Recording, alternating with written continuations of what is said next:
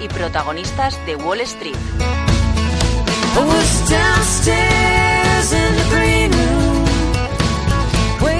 Wall Street en el que en esta semana una vez más vamos a estar pendientes de esos resultados que presentan los gigantes de, esa principal economía, pero también de, importantes datos que tienen que ver con, con, el reflejo de una salud dentro de Estados Unidos.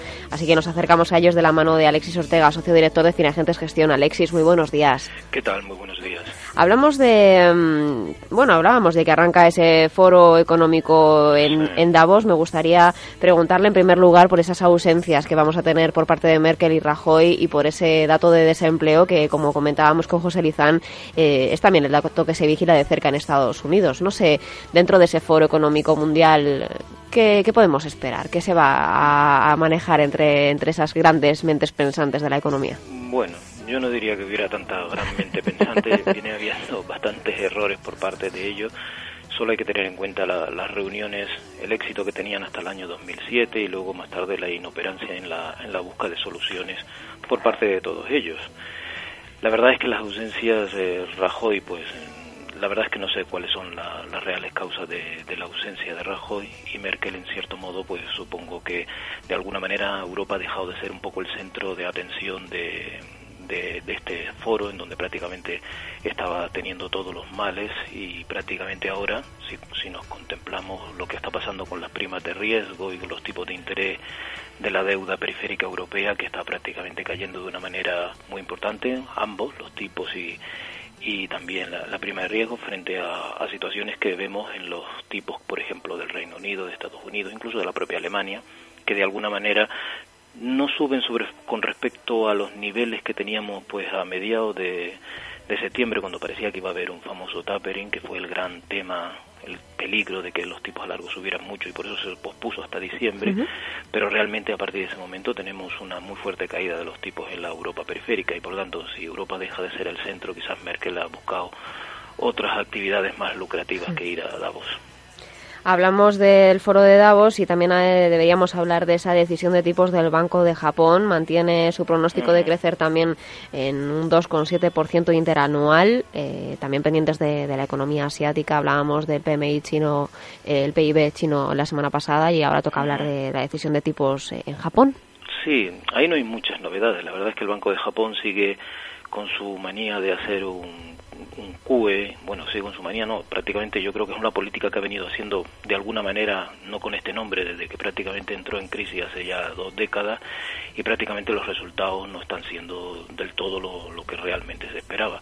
Hay un claro intento por generar inflación, que es el gran tema de los grandes deudores, puesto que realmente el problema de fondo de la economía mundial es que hay unos países endeudados hasta niveles absolutamente astronómicos y que son absolutamente incompatibles con el crecimiento y de alguna manera esos niveles de endeudamiento hay que rebajarlos antes de empezar a crecer.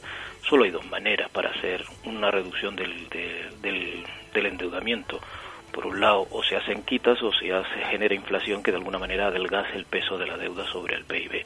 Y realmente los países deudores, obviamente la, parte más interesante es obviamente generar inflación. Ahí están los británicos generando inflación, los americanos generando inflación, los japoneses generando inflación, porque en el fondo son grandes deudores. Los acreedores obviamente no les interesa la, la inflación y por lo tanto en estos momentos están yendo más hacia hacia hablar de quitas y reestructuraciones conjuntamente a ellas. De ahí que, por ejemplo, en Europa ya se está empezando a hablar de que los bailouts han pasado a mejor vida.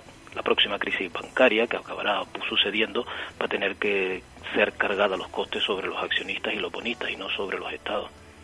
En el caso de China me gustaría preguntarle también, porque hablan de ese cambio progresivo mm, centrándose un poco más en la demanda interna y no tanto en la exportación. No sé si es algo positivo.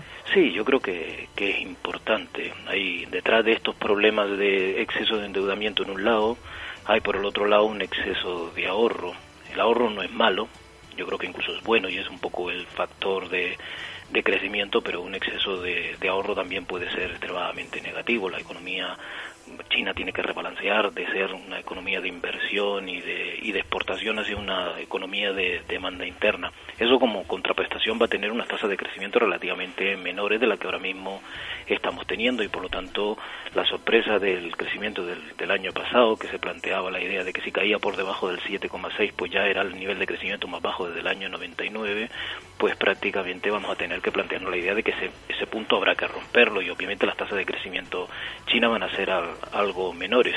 Y la verdad es que parte de ese proceso en China ahora mismo tendrá que venir pues por quitarse esa adicción occidental de endeudamiento y de un exceso de un sistema financiero no regulado. Hay un problema de banca en la sombra también en China que es un problema muy importante que es el que va a crear algún tipo de problema en medio, pero con respecto China con respecto a lo que puede ser Occidente tiene la ventaja de que la población es una población que se está enriqueciendo, que está muy bien formada y por lo tanto de alguna manera estos problemas financieros los va a resolver de manera más